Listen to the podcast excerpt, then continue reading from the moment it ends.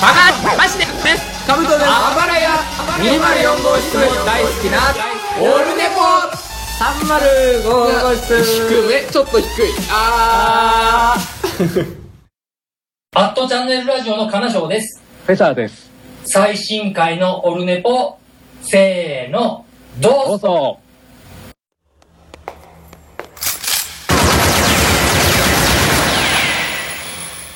オルネポ悪くないわよ妄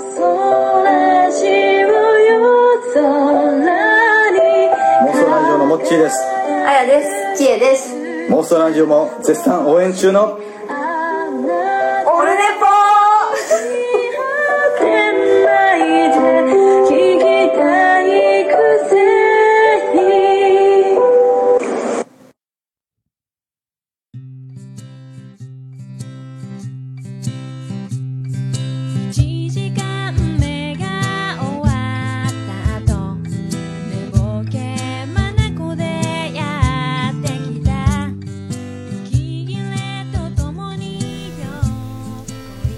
9月22日木曜日でございます。時刻は1時半、13時半近くになっておりますけども、えっ、と、えー敬老の日疑惑から、えー実際は今日は秋分の日だということが、えー判明した、えー次第でございますけども。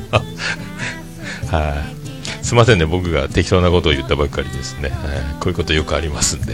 今日は秋分の日だそうです。はい。祝日でございますね。ありがとうございます。第164回の収録を、えーやっております。えーツイキャスも同時に生中継ということで、やっております。ありがとうございます。えー、っとね、今日そう、だからあの、日本ハム対、えーソフトバンク、昨日日本ハムが勝っちゃったということで、えー、っと、これね、今日、日本ハムが勝つか、引き分けるかですかね、多分。マジック点灯ですかね。えー今日負けると一気に日本ハム優勢というのがもう確定しますけどもね。どうなるんでしょうか。まあね両先発武田有原ですか。あのびっくり箱みたいなところを投げてみないとわからないというところがありますし、えー有原は最近勝ててないのがありまして、えーで武田は6回以降どうなるかというその辺ですね、まあ、総力戦になるでしょうからなんかですぐもう継投に行くと思いますけども。どうなんですかね、昨日の大谷は打てないですよね、やっぱね。そしてあの1球の失投、レアードがもうバコーンとホームラン打っちゃったんで、あれだけですもんね。えーまあ本当ね、本当9月に一番調子のいいとこが強いんだっていうのがありますけども、結局あのもうピークを超えたかなという日本ハムは大谷の温存球数制限を設けてあの昨日にもう標準を合わせてたところのしたたかさとか、えー、陽大冠を、えー骨折してる言いながら出てきて大活躍するみたいなところもうすごいスーパープレーがあったりとか、えーねなんかそんな気がしましたけども今日どうなるんでしょうか。野球の神様だけが知っているというですね、えーところでございますか。はい、えーそんなコーナーでございますけども、えー本日も、えーオルネポ、えー、芝目世界芝目見聞録、えービスマルク大先生より LINE アットの方いただいております桃屋のおっさん、リスナーの皆様および終身名誉顧問アマンさん、こんにちは。えーヤンキー世代真っ只中で育ったおっさんに質問です。えーよければ学生時代周りのヤンキー列伝を教えてください。そしてヤンキーどもは今何をされていますか、えー僕は年上のヤンキー世代にビビりまくった小学生時代を送ったので興味あります。よければ怖いエピソード、面白いエピソードを教えてください。ということで、ありがとうございます。ヤンキー世代、まあね、ヤンキー、僕らのね、中学は、僕らの上の先輩たちがもう、ドピークだったんですけどね、3つ上とかね、え2つ上ぐらいですか？で、1個上はちょっと名残が残りつつも、ちょっと、まあ、それでも恐ろしかったですけどね。もう僕らの時は、あの、凄腕の、えー荒れた学校を立て直したという実績を引っ提げた、えー生活指導が、えーの先生がやってきて、僕らの代から、えーと、もう抑えにかかったんですよね。だから、あの、僕らの僕らが3年生になる頃にはおとなしい中学校が出来上がる。もう上の代をもうある程度諦めてっていうもう力の入れ方だったんで。まああの体罰全盛ですけども本当お前らをぶん殴ってでも俺は教師を辞めてでもお前らを暮らすと。博多弁で暮らすっていうのはあのボコボコにするぞみたいなぶん殴るぞみたいなえークラスと貴さんって言うんですけど、クラスぞ貴様っていう、えーぶん殴っちゃうぞ貴様、ぶっ殺すぞ貴様みたいな言葉で博多弁でね、えー使うクラスと貴さん。あとあの、いやあ元気かい？お前面白いやつだなっていう意味を込めたクラスと貴さんっていう言い方もありますけど、いろいろ活用法はニュアンスで変わるんですけども、えー言ってる言葉は同じなんですけどね、えーそういうことをよく言われてましたね。だから、え上は怖かったんですけど、だからあんまりね、まあ、ないですね、そんな列伝的なものはね。うん。そうなんですよ。だから、なんすかね、どうでしょう。ヤンキー列伝。だからもう、ビーワップハイスクールを見た後は全員、あの、ポケットに手を突っ込んで出てくるみたいなことはありましたし、あとはまあ、そんなね、すごいヤンキーっていうか、まあ、3年1年生の時の3年生は、えー休憩時間になるとトイレの上の階を見上げるとシンナー捨てたりタバコ捨てたりする先輩がいっぱいいたり、えー、と校舎の裏側に行くとシンナーを吸った後のビニール袋が捨ててあったりとか、えー、と運動場で原付が走ってたりとかあと砂場、運動場にラジカセを置いてラジカセをヤンキーの人たちが10人ぐらいでか丸円円円になって、えーフットルースをかけながら踊っている。すごいボンタンを履いててめっちゃ怖いというとかあとラジカセを肩に背負って音楽ガンガンかけながら1年生の教室に「YO!」ってあの入ってくるというですね、えー怖いという。僕ら目を合わせると殺されるんじゃないかと思ってみんな下を向いてるというですね。そんな感じだった。で先生が「おい授業中だぞ。教室に帰りなさい」って「うるせえくの野郎」みたいな感じで先生ビビってるという状況を見たりですね。もうあの、えーもう先生よりも怖いというそういう。あとあのヤンキーグループに所属するとあの挨拶をしないとそのグループに所属した下級生はあのお仕置きされますので、えー授業中だろうが何だろうがヤンキー先輩が視界に入ると視界から消えるまで、えー直立で立って、えーじゃあじゃあじゃあって挨拶を続けなければいけないと、えーそれを怠ると、えー半殺しに遭うということで、えー体育の授業中だろうが、えーと普通の授業中だろうが先輩が見えた瞬間先生の授業だろうが何だろうが、えー自分の命が大事なので立ち上がって挨拶を始めると。もう授業にならないというですね、えーすごい恐ろしい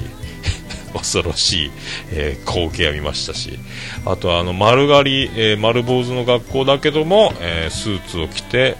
えー色のついた角度のついたビーバップハイスクールでいうキクリンのような眼鏡をかけてでリーゼントとかパンチパーマの金髪で尖った靴を履いて学校に登校しているという、えー先輩方を見ましたけども、えー丸刈りの、えね、通常の標準マークの学ランを着る学校なんですけども、え合ってないような、えルールの中で そんなぐらいですか？まあ、あとはね、僕らの代はだかおとなしくなっていくんですけども、僕らの代では隣町の中学校で誰かが埋められたという、えー砂浜で埋められて、あの、お仕置き、なんかやられたみたいなニュース出たり、刺されたとかいうニュースとかよく聞いてて、なんか、恐ろしいな、恐ろしいな、隣町は、みたいな、えーもうそういう時代になってましたんで、はい。まあ、そんな感じですかね。えーまあそんな感じでございますよ。ありがとうございました。はい。まああの、えーそんな、えーとこですか？まあそんなところで、まあ、えー本編に行ったがいいですか？あ、あとそうそうそう、あの最近ですね、不正アクセスなる、えーお知らせのメールが、えー同時に 2, 2件来て、あのソフトバンクとアップルから、えー不正ログインされたような形跡がございますから、えーすぐパスワードの変更をしてくださいという同じ内容のメールが2件来てて、アップルとソフトバンクから、うん？って思ったんですけど、まあ、変えたんですよ。えー変えました、パスワード変えて、まあ今いいんですけど、あとはですね、えっ、と、iOS10 ですか、新しくして、した直後に、え2日間で800件ぐらいメールが来まして同じタイトルでもうスパム、なんか検索したらスパムっぽいんですけども、えーシパム。だーもうだから、で、iPhone で一括でそのメールを削除する方法がわかんなくて、結局手作業で一個ずつ選択、まとめて選択して、迷惑メールホルダーに入れて、あとはあの、迷惑メール着信、同じ宛先、同じところからメールが来てたんで、それをあの、拒否設定のメールに登録してですね、今はもうなくなったんですけど、俺そんなに、あら、俺人気者っていうぐらい、800件 ?700 件とか数字がすごい出てて何のことやろうと思ったら全部同じタイトルでダーメールが、えーびっくりしましたけどね、えまあ、そんな、えーそんな中、乗り越えて携帯なんとかなりましたけど iPhone 怖いですね。はい。まああとですね。まあえーまあ、あと、ありがたいことに、ちょっと、えー、アットチャンネルラジオをお聞きの皆様、そして、えー間もなく、今から聞くよという方、えっ、と、滑らない話選手権私、出させていただきました。えーけども、今からネタバレの方をさせていただきたいと。思います。また15秒後に、えー会いましょう。はい。滑らない話選手権3位いただきました。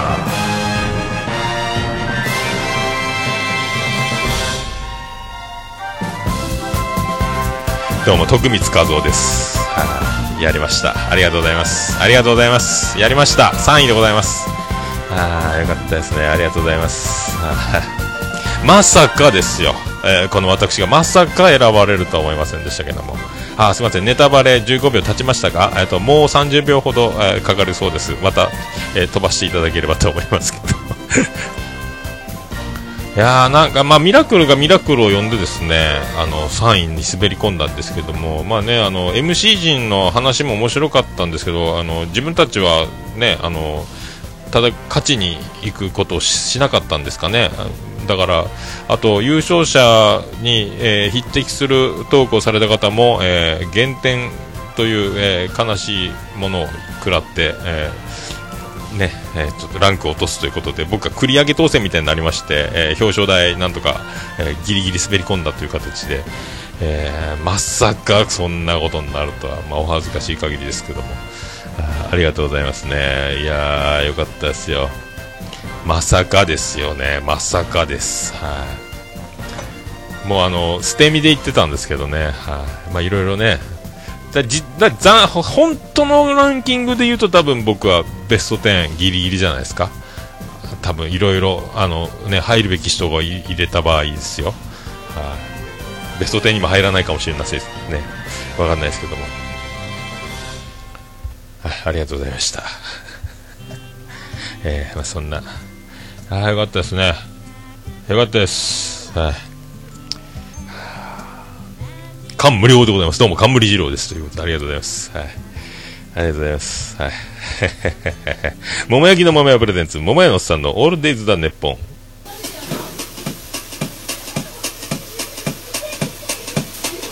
ててて、てっててて、ててて、てっててて、てて、てて、てて、ててて、福岡市東区前松原画面と交差点付近の桃焼きの店桃屋特設スタジオから今回もお送りしております第164回でございます9月22日木曜日でございます桃屋のおっさんのオールデイズ・ザ・ネッポン世界一のあざまでございます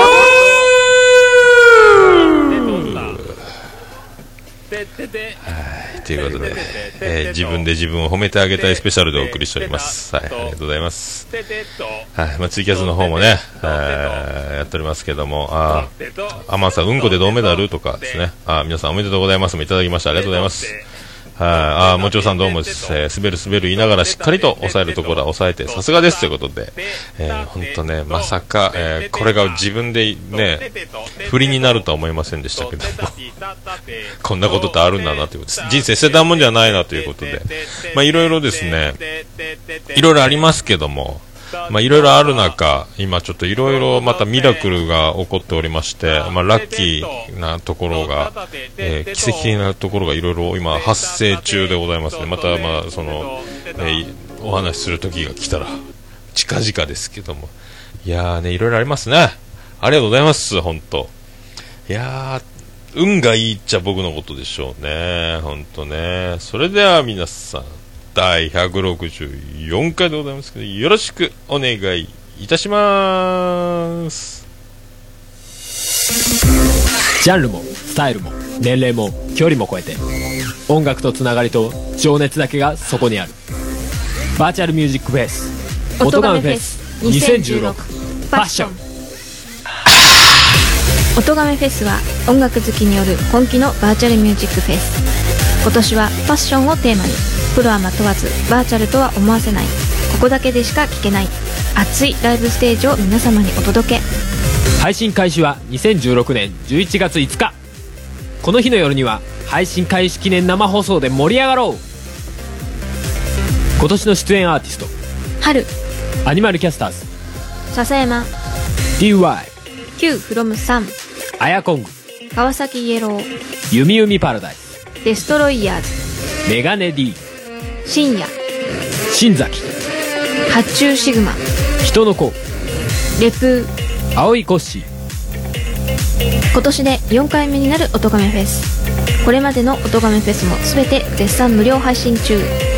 全ての音亀フェスに関する情報は「音亀フェスポータルサイト」と検索して特設サイトをご覧ください。あなたが聞いた時がライブの時間。それが音ガメフェスです。音亀フェス2016パッション。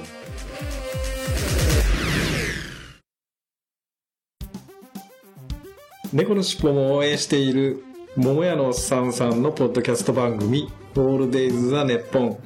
オルネポで検索して登録したら猫のしっぽと合わせてせーの。次次回も聞いてくださいね。うん。いい感じで撮れたかな？取れたかな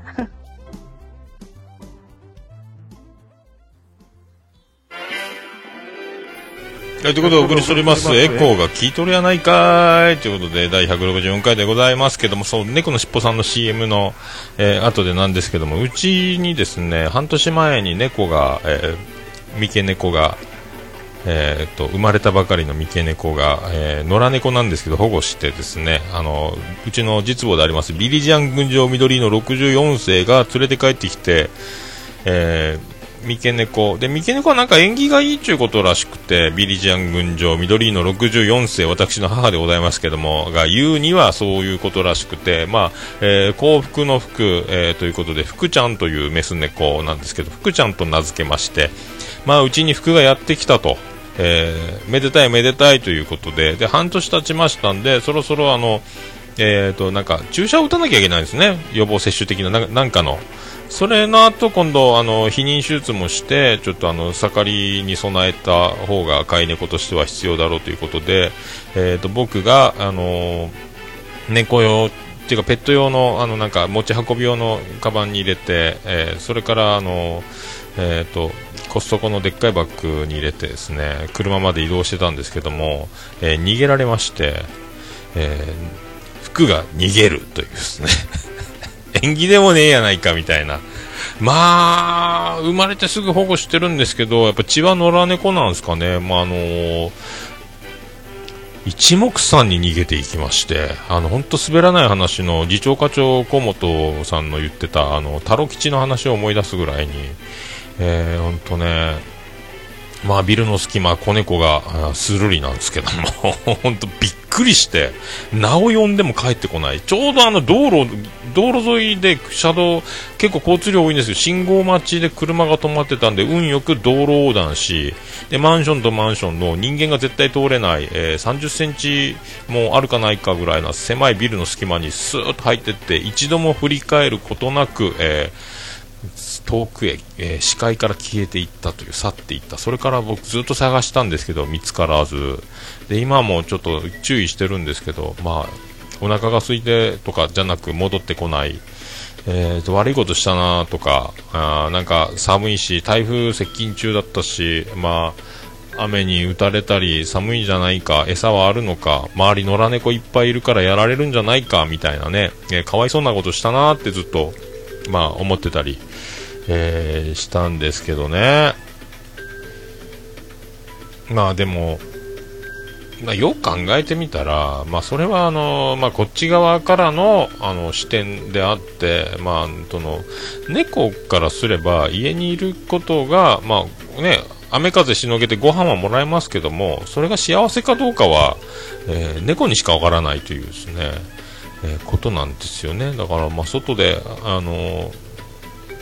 まあ、食べるもの困るかもしれないですけどもそれが幸せなのかもしれないしそれが運命ちゃ運命な猫の人生なのかもしれないし、まあ、誰かがまた首輪もついてますんで、まあ、誰かがあなんか綺麗な猫やねって言って、まあ、まだ全然汚れてないですからね綺麗な普通の野良猫よりはもう数倍綺麗ですから、えー誰かが保護してる可能性もありますけどね、まあ、どうなるか分かんないですけども、まあまあ、ちょっとね自分の目の前で逃げられたというのがちょっとショックでちょっとかなり、へこみましたけど、まあ、それもまあ受け止めるしかない受け入れるしかないということで、えーこんなことあるんやなと、まあ、だから病院に注射打ち行く前なんで、えー完全無欠の野良猫と、えーなったってことですよね、またね、野良猫に、え復帰したという、まあ、だから、かなりなんかね、GPS つけたデータで猫はかなり移動するよみたいな話も聞いたことあるんで、どっかまた生まれ育ったところまで移動してるのかもしれないし、まあどうなってるかわかんないですからね、まあ車にひかれちゃうかもしれないし、もうちょっともうわかんないですけど、もうしょうがないですよね、もうちょっとショックやったですね。なんかマジックテープとチャックでちょっと簡易簡易的な持ち運びバッグで完全にあのロックしてないできないやつだったんでなんか暴れてボーンって体を浴びせてマジックテープ突き破って出ちゃったんですよね。で一回はバーッと5メーターぐらい走ってからまた U ターンして僕の方に戻ってきたんで捕まえろうと思ったらもうスッと手から抜けてってそのまんま道路渡って消えてったんですけども。うん。ねまあ戻ってくればまあ、アマンさんも戻ってくるんじゃないかということですけど、まあね、マンションなんで、まあ、家の匂いなんか残ってないですもんね。まあ、あの、エントランスも猫の、野良猫の通り道みたいになってるんで、あそこでじっと僕らが帰ってくるのを待つのもタイミングやろうし、命の危険もあろうから、ね、どっか隠れてるんじゃないかと思いますけど。いやー、びっくりしましたね、本当まあ、そんなこともありまして、あと、まあ、その、滑らない話選手権でもお話ししましたけども、まあ、あの、まあそのねあのこの前温泉行ってですねあのまあ次男次郎丸もついてきたんですけど温泉で脱衣所でまあ洋服脱ごうと思った時にちょっとあ次郎丸よ先に行ってなさいと。僕ちょっとトイレ行ってくるからということで僕トイレ行こうと思いまして。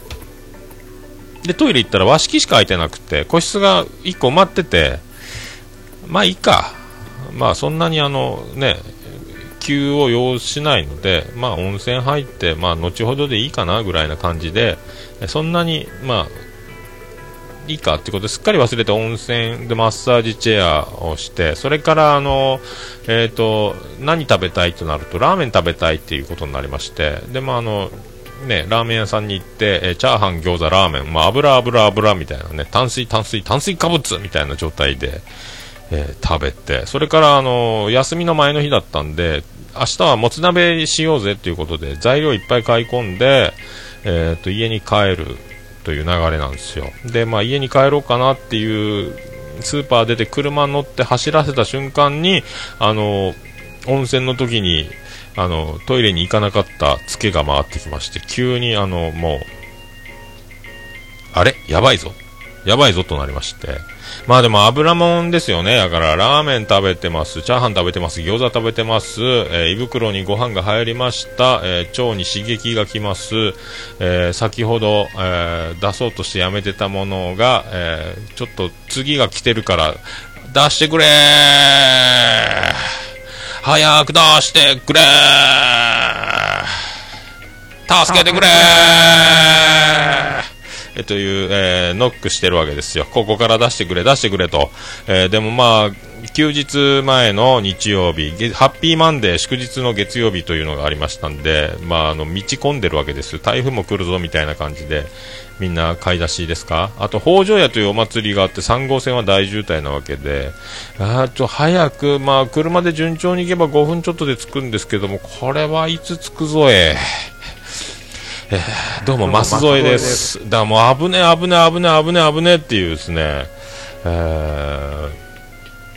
状態で渋滞の中で、まあ、その国道3号線から左折して、えー、と家の方に戻るんですけどさあやっと左折だと思ったら渋滞してるわけですよ。でこれは信号待ち3回ぐらいかかるなここの左曲がった路地はやばいと思って U ターンしてまた3号線に戻ってもうちょっと先から左折をするべきだということで、えーとまあ、慌てて U ターン U ターンして助けてくれ助けてくれっていう状態で左折し今度は運がよく青信号青信号青信号でスーッと戻ってきて助かったーってなったわけですよ。で、まあ、マンションの下に車を止めてでもう荷物を下ろさずあとは頼んだと言って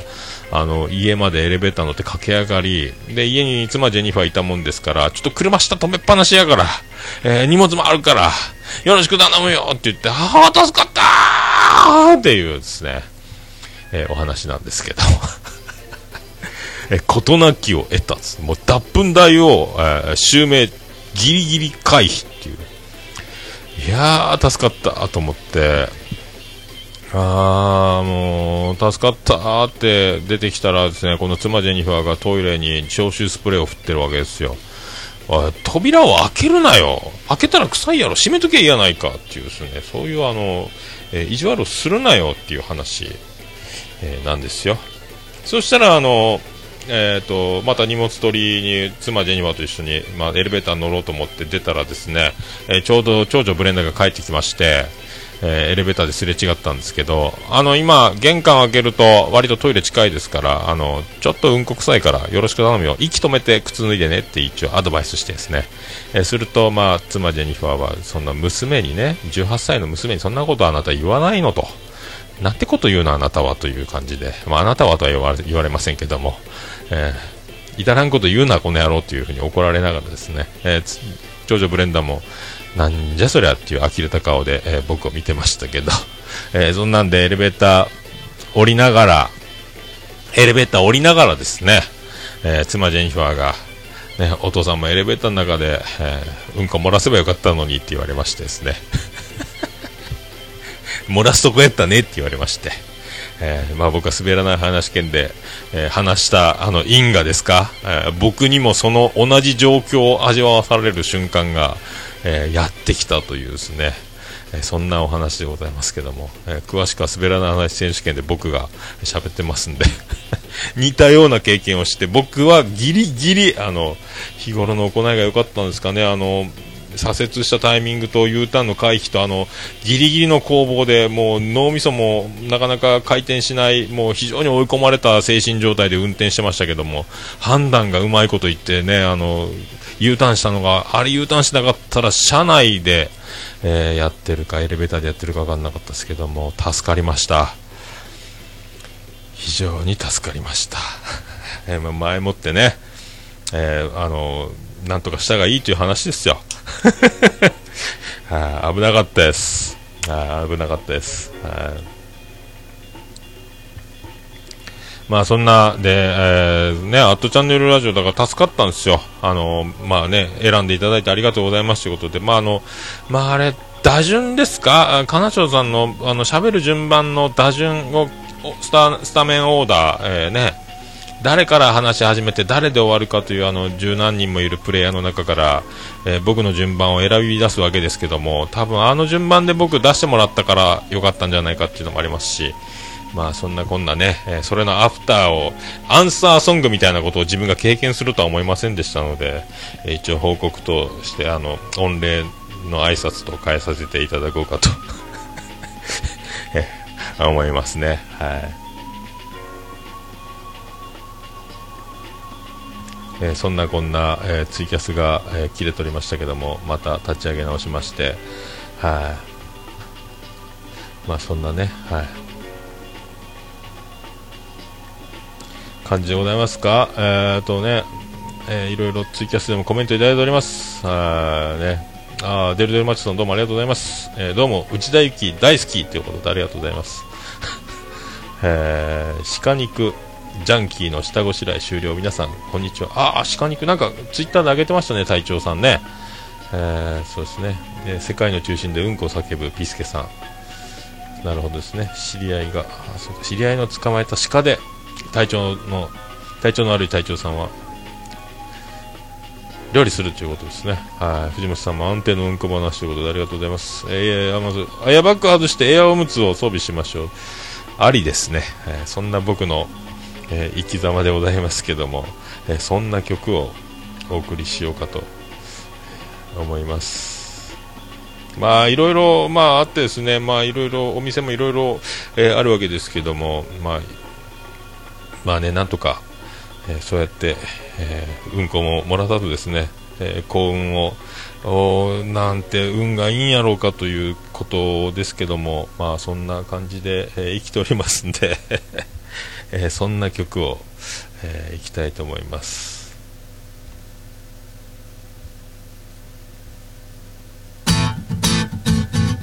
えー、サンデー旅人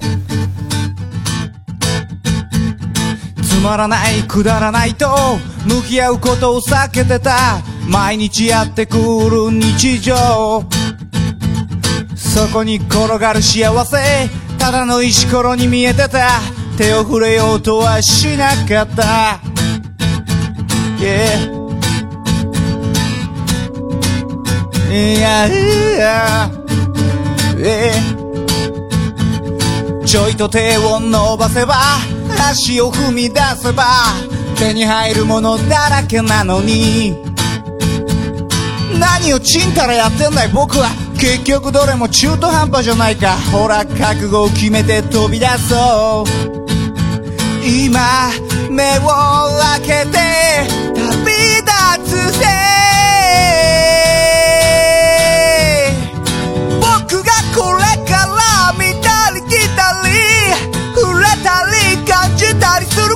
る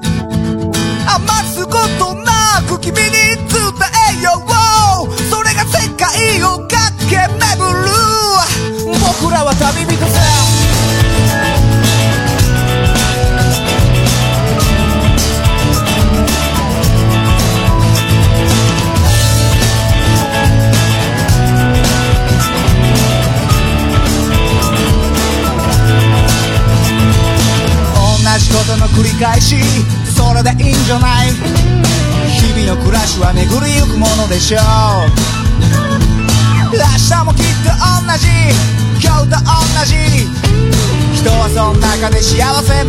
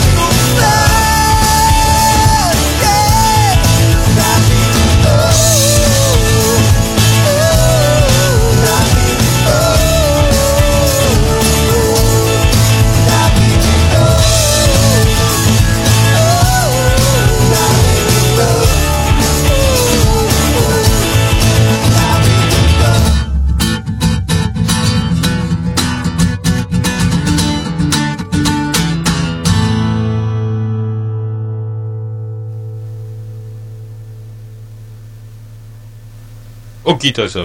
いただきお聞きいただきましたのは3で旅人でございましたねえ何しようとあでねはい、ということでお送りしておりますけども、あの、そうなんですけど、あの、で、その温泉行った時ですね、あの、脱衣所から大浴場に入る時にガラスの、まあ、引き戸、引き戸なんですけど、えっ、と、最初入るとすぐは掛け湯する場所があって、で、その向こう、広くなってるところに、まあ、おじいさんが、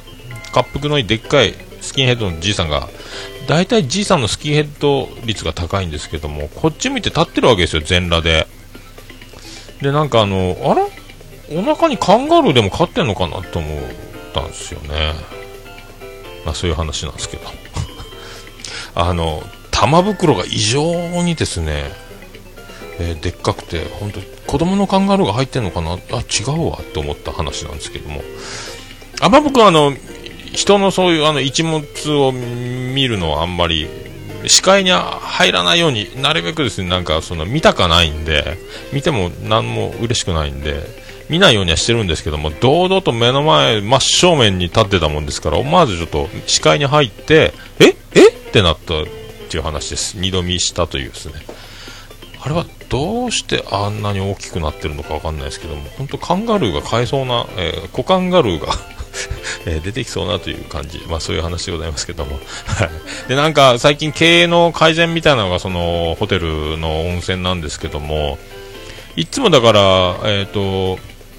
温泉行くときはそこであの髭も剃ってっていうのも兼ねていくんですけども、えー突然張り紙がしてあって、あの歯ブラシとカミソリの、えー提供はやめました、えー欲しい方はフロント。まで取りに来てください。が販売やったかなフロントに行ったらあげますよみたいな、あげるか売るかしますよって書いてあったんですけども、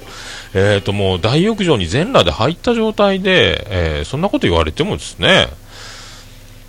ねえ、そのなんかタオルだけ巻いてすみません、フロントにあの、は、か、髭剃りばくださいとは言えないですよね。まあ恥ずかしいですよね、そんな。あれはだからもうだからしょうがないですよね。えーってなったっていう。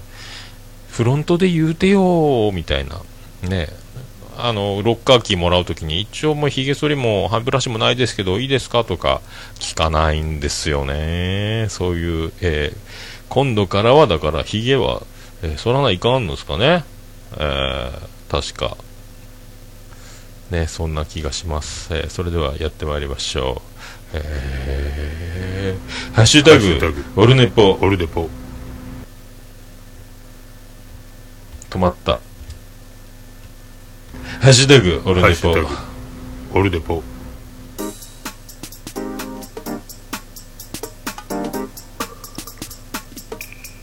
はいこのコーナーは、ツイッターのハッシュタグで、えーオルネポでつぶやいていただきました。ありがたいつぶやきを紹介するコーナーでございます。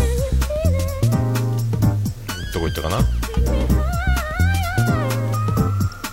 えーデルデルマッチョさんいただきました。えー中近東ラジオ51回でエニグマ氏の森田健作屋のところは、オルネポを意識して編集しておりますということで。あ聞きましたけどね、あの、エコー。なんか、入れておりましたね。森田健作屋みたいな。あの、あんな、あの、ね、さあ言いますよ、言い終わりましたよっていうんじゃなくて、隙間にスッと、あの、言うたところを、えー捕まえてエコーかけられてしまったという、なんか、エニグマさんのピックアップのされ方も面白かったですけども。なんかあれ、ね、言ったみたいですね。サンダヘタレイディオのキノコ狩りのやつ。ちょっとブログの方見ましたけど、やっぱあの、女の子たちが美人すぎてびっくりしましたけども、あの中に、誰が誰やらさっぱり分かんなかったですけどね。藤本さんは分かりましたけど、あの中にデルデルマッチョさんが映っていたのかも分かんないですけども。まあ楽しそうやったっすね、なんかね。ああいうのいいっすね。はいオフ会的なやつね。な、7周年やったっけ、サンダヘタレディオ。すごいな、やっぱ歴史ありですよね。あーもう、オルネポも10周年ぐらいまで行ったら何か、イベントを考えたり考えなかったり、その時が来たら考えようかと。思います。ありがとうございました。あ、デルデルマッチ映ってるんですね。えー、ビスケさんいただきました。えー、っと、これが、どこだ？第61回拝聴おっさんの前説結構受けておりますね。確かにチェホンマンのところは分かってもらえなくて滑ってますが、えー全体的にみんなコロコロ笑ってますね。さすがです。まああれ失笑ですけどね。まああれきよく聞けましたね。僕怖くても聞けないです。うわうわうわうわと思いますけどね。はい。まあそんな、はい、身の毛もよだつ第61回のところあたりに僕のあのビアンコネロの前説をライブハウス CB でやった時の、えービアンコネロネロの曲、えー、とアルバムが出た、えー、ドゥと書いてドーと読むですね。あの DO ハテナっていう、えーアルバムなんですけどその曲をもじった、えー、と曲紹介漫談みたいなのをフリップとか写真使ってやって、えー大滑りしたというその後寝込んだという回を、えーその模様を一応ね自分のためにも、えー戒めのために配信してるんですけど、えー聞かれたみたいで、えーありがとうございます。はいあ、ナインさんいただきました。いいも悪いも面白いからランキングに乗るわけで、わらわらわらということで、えーありがとうございます。あ、ね、なんか、もうなんかね、ランキング乗ってちょっと驚いてるという状況が続いて、ランキングにずっと今、ね、おかげさんで残ってる状態で、うんもうなんか、一喜一憂するのもなんかなぐらいずっと残ってしまって、ちょっと驚いております。はい。あの一ベスト3とかに入りだしたらまた大騒ぎすると思いますけども、まあびっくり、はい、ありがとうございます。はい、ありがとうございます。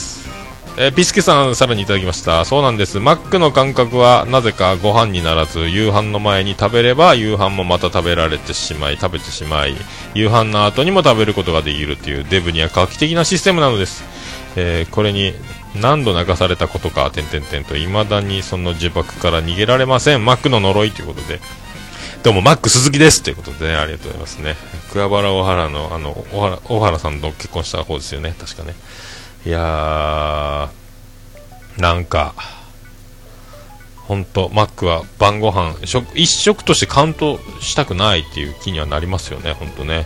えーそれは太りますけど、僕もね、今、体重がまたどんどん、えー V 字回復しておりまして、えー60、83キロから、もう84キロに行くんじゃないかという、まあ、ピークの89キロ、90キロ近く行ってた時からまだ遠いですけども、まあ、飲んじゃいますからね、まあ、なんかそういう、なんとかしようかと思いますけども、なんともならないのかもしれないですけども。ありがとうございます。えっ、と、アニさんいただきました、えー DQ 点、ドアラジのアニさんからいただきました。えー162回聞きました。150くらい、150回くらいから聞き始めましたが、初投稿です。名前出していただきありがとうございます。しげ、しげち兄さんと共演なんて恐れ多いですよ。憧れだけにしときますということで、えーねあ、そうそう、アニアニ対談したらいかがですかという提案なんですけどもね。どうですかね。そんな、もう、お互いビッグネーム同士でやられたらいかがですかその、ご謙遜もね、あの、ねこれいいいい振りになるんですか？面白いと思いますけどね,、あ、ねぜひ虹パパラジオあたりで集まっていただければ って思いますけど。ありがとうございます、えっとカッセルさんいただきました、えー付け忘れてますよということで何かの引用リツイートです、えー削除されております、えーカッセルさん何でしょう？はいわかりませんけども、はい、ありがとうございます。じゃあ読まない方が良かったんですかね。もういい読みますけど。えー、またピスケさんいただきました。えー、様々なポキャソナリティという黄金聖闘士、セイントセイヤなんすかこれ。えー、ラブライブというエクスクラメーションアタックにより、桃屋のおっさんがついにラブライブの録画ボタンを押したとのことです。えーアニメカフェの最後の一押しが聞いたそうです。ということで、アニメカフェとアトラジの、えーハッシュタグも一緒に、えーいただいております。そしてあの、翔さん。アニメカフェ翔さんからもいただいております。えーいつも紹介していただきありがとうございます。えー163回ポッドキャスト自転多戦知りませんでした。拝聴え、えって、えー今回はただの紹介ではないですって、っていうことですね。ないですってってやつですよね、多分ね。えー次回、12回は我々もどう展開するか読めず楽しみにしています。桃屋さんに、えーも楽しんでいただけるように我々が誰よりも楽しみますということで、これ、ラブライブサンシャイン、えー録画しただと桃屋のおっさんよ、みたいな、えーことですよ。はい。まあ、それでですね、録画してみたんですよ、この前、ラブライブサンシャイン。えー驚きまして、えー驚きました。えーめっちゃ良かったです、えちょっと感動して泣いちゃいましたもんね。ああ、これがラブライブなんかと思いまして、えー驚きましたけどね。あのー最初始まってセリフっていうかあのー見始めた瞬間にあ翔さんだと思いましたけども翔さんがセリフ起こしでやってることそのまんま翔さんが出てるのかな？声優なのかなって思いましたけども多分違うんでしょうね、えーああ翔さんと同じ喋り方してるっていう、えーそれに最初圧倒的圧倒されましたけどね。あでまあ泣けるやつですしなんかねなんかよくわかっらないまま見ましたけど、みんなのいろいろ話してることで、多分ああ、そういうことなのかなみたいな、だからミューズというのが最初に追って、えー、と大成功して終わって、その次のやつなんですよね。であの東京の学校を立て直したみたいなあのスクールウォーズ的に言うとあの川浜高校が、えー相模一高に109対0で敗れた時に、えーイソップとか言ってあの、ね、花園目指したみたいな話に、えー似てるのかと思いますけども違うかな。まあで結構あの、えーいいこと言うんですよ。あのまあ自営業の私初老ににとっても、ね、刺さってくるような、えーことをわー言うて、なるほど、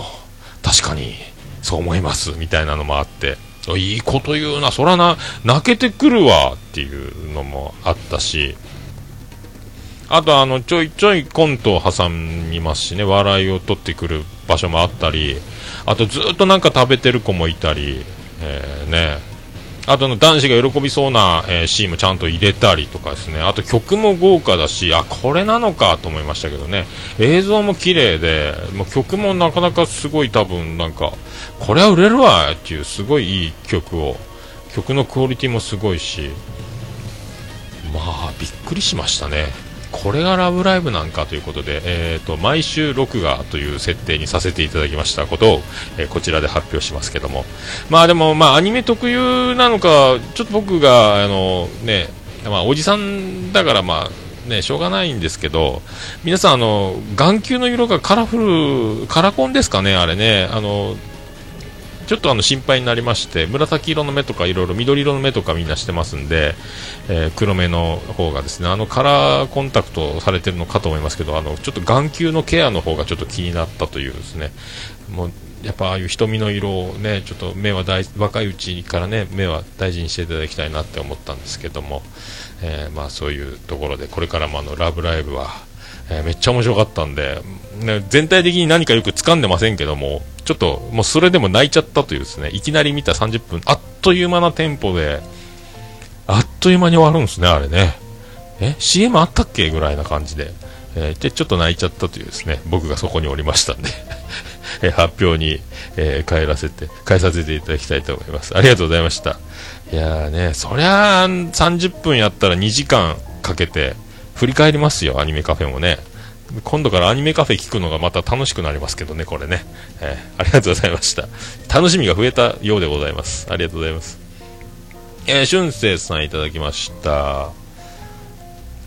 お便り読んでもらいました。TGM4.0 ぜひ聞いてみてください、えーそしてポッドでも紹介してもらったあのオルネポさんにですよ。ホームページの購読中ポッドキャストのとこにも入ってすごく嬉しいです。桃屋のさんありがとうございます。ということでいやとんでもないです。はい。ありがとうございます。この前ね紹介いただきまして。まあでもあのその TGM4.0 ですか？あのあの上手な一人喋りのあの番組もうほぼプロなんですけども、まあ、俊く君もそれに負けないぐらいの影響されてるんですかね。やっぱちゃんと聞く番組が、えー素晴らしすぎてもうあの若さであのレベルの俊く君ですけどもこれからもあのぜひよろしくお願いしたいと思いますけどありがとうございます。ということでございまして、以上でございますかね、ハッシュタグオルネポでつぶやいていただきますと大変嬉しいございますので、皆さんまた、あの、ふるって、ご気軽につぶやいていただければと思います。私、大変嬉しい、え大変喜び、チョモラマ、マンモスレンピーでございます。ありがとうございます。はい、えーということでございまして。ハッシュタグ、オルネポのコーナーでございました。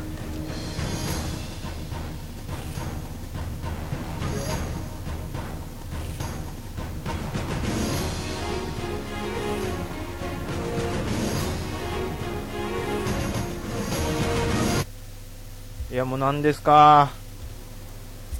あでねはい、ということでございまして、エンディングですか？エンディングですかね、これね。多分エンディングです。静かな時間を過ごしておりますけども。ちょうど、エンディングです。ててて、てっててて、てってて、てっててて、てって、てって、てって、てってて。福岡市東区前松原上谷交差点付近の桃焼きの店桃屋特設スタジオから今回もお送りしました第164回でございます桃屋のおっさんのオールデイズ・ザ・ネッポン世界一ひたせばとかさればはいということで、はい。天王山がやってくるスペシャルでお送りいたしました。はい8時間89分89秒でお送りいたしました。はいとてて、とてと。ああとですねあのーとてと。夜お店終わって自転車乗ってコンビニ行ってたらですねあのー葬儀屋さんがあのバス停が前にあるもんですから葬儀屋さんの行為であのベンチが背もたれ付きの木のベンチが提供されてて屋根の下ね、えー雨とか暑い日なんかは日を避けられますしそこで、えーそのベンチを、えー使ってねあのバス待ってたらいかがですかというところがありまして夜中にあの人が若いシュッとしたサラリーマンがおしゃれなシャツスーツ尖った革靴みたいなおしゃれなやつでビジネスバッグを枕にそのベンチで、え寝ておりましてでそのベンチの下には冷酒がカラビンが2本300ミリぐらいの日本酒のねカラビンが置いてあって寝てるわけですよ。若いですよ。ねえ寝る場所。寝る場所考えろやと思ったんですけどね、葬儀屋さんの前で、青白い顔したサラリーマンが、えーベンチで、えービジネスバッグを枕に寝てるわけですよ、えー死んでるんじゃないかと一瞬思いますよね。まあね、あの、公開、公開お通夜みたいなことは多分葬儀屋さんはしないでしょうからね、そんなご遺体をそのままベンチに生で置いてることはないでしょうけども、なんかね、あの、葬儀屋さんの前でそんな寝られるとあの、お迎えが来るよー、えーそれがね、あの世なのかこの世なのか分かりませんけども、えーそんな、えーオルネポエンディングテーマでございますけど、そんなこんな、えー張り切って、えーやってまいりましたが、また来週ということで、はい。えーオルネポエンディングテーマでございます。バーディーで、星の下、星の上。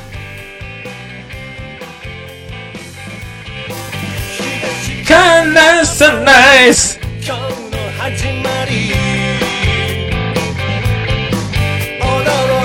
いたサプライズ。身を引くモーニングムーンドライな関係。壊すためにトライ。必要なのは愛のカンバセーション星の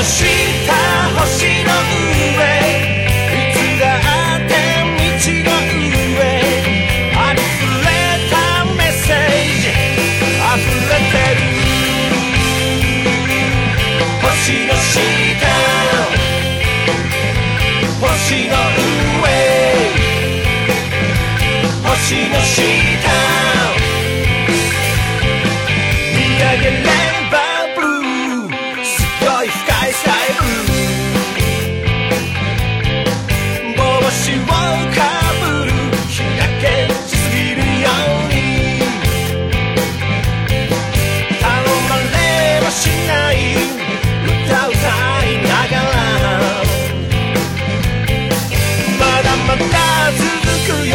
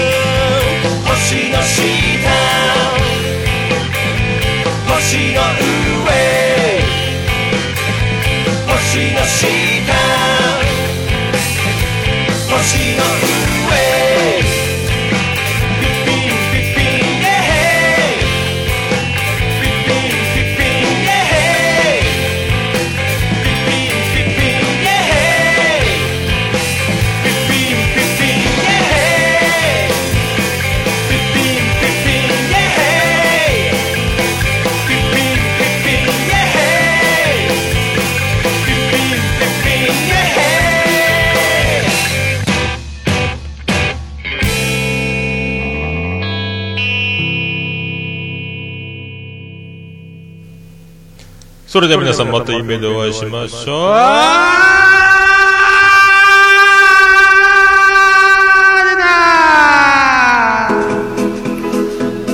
福岡市東区若宮と交差点付近から全世界中へお届け。桃屋のおっさんのオールデイズ・ザ・ネポ。ー